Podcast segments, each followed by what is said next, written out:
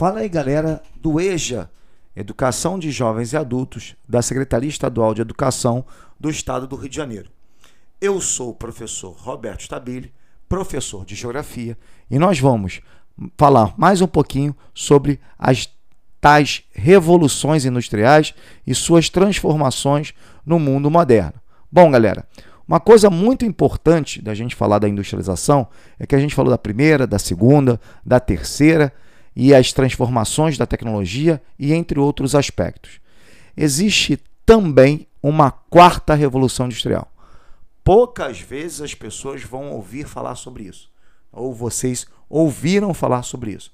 A quarta revolução industrial, ou que nós chamamos de revolução 4.0, é um tipo de revolução que tem como característica fundamental um processo muito ligado a transformações da tecnologia muito atuais.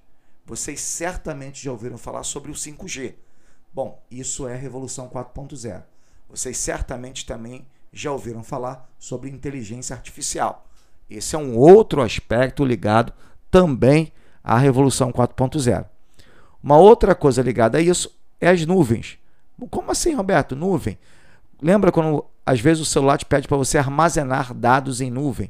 Ou seja, mais uma das características dessa Revolução 4.0, que é muito importante, tá, galera? Só para a gente é, citar isso, a tamanha importância desse processo no, no, que a gente no que diz respeito ao processo produtivo do Brasil, tá?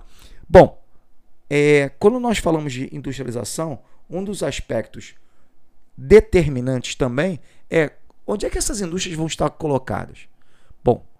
Posso chamar a atenção de vocês. A gente tem fatores de localização. Esses fatores são muito importantes, galera, porque são esses fatores que determinam onde essa indústria vai estar localizada ou qual o país que ela vai estar localizada. Bom, na década de 50, ou mais ou menos de 1950, o que aconteceu foi que muitas dessas indústrias foram localizadas principalmente na região da América Latina, Brasil, Argentina, México e aqui no Brasil, por exemplo, na região Sudeste.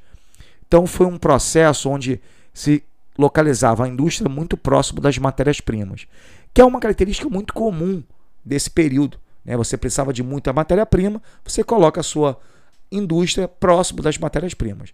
Como a região sudeste tinha muita retirada de ferro, consequentemente, muitas indústrias vieram para cá. Bom, um outro aspecto também importante é que conforme os anos vão passando, esses modelos vão se é, transformando, né? modificando. Por quê?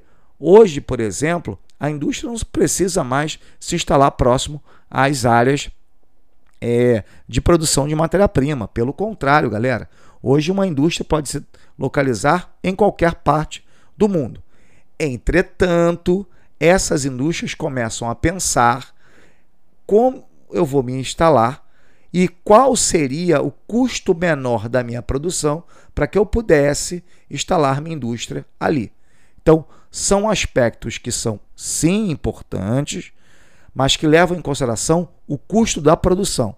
O custo da produção, por exemplo, é cada vez menor porque a concorrência é cada vez maior. Então, por exemplo, quando uma indústria ela se instala, e aí eu vou dar o exemplo para vocês, numa num país como a China, é porque a China tá tem matéria-prima, tem fonte de energia, mas tem uma mão de obra muito barata e principalmente qualificada, galera. Muito qualificada, sim. Esse é um aspecto bem importante da gente levar em consideração. Não podemos deixar de lado esse processo. Por quê? Porque instalar uma indústria é fundamental para qualquer país, por exemplo. Aqui no Brasil, por exemplo, as indústrias começaram a sair da região Sudeste e se localizar na região Nordeste do Brasil. Por quê? Porque o Nordeste começou a oferecer impostos menores e aí as indústrias foram para o Nordeste. Até é, é, mostrando alguns aspectos, o que acontece é que as indústrias passaram a produzir mais com menos, com certeza, e maior competitividade no mercado. Galera, Essa parte de industrialização é muito interessante. O nosso bate-papo é muito interessante. Nós vamos para o próximo podcast para falar um pouquinho sobre energia, assunto também de grande importância para vocês. Galera, um grande abraço, até o próximo podcast.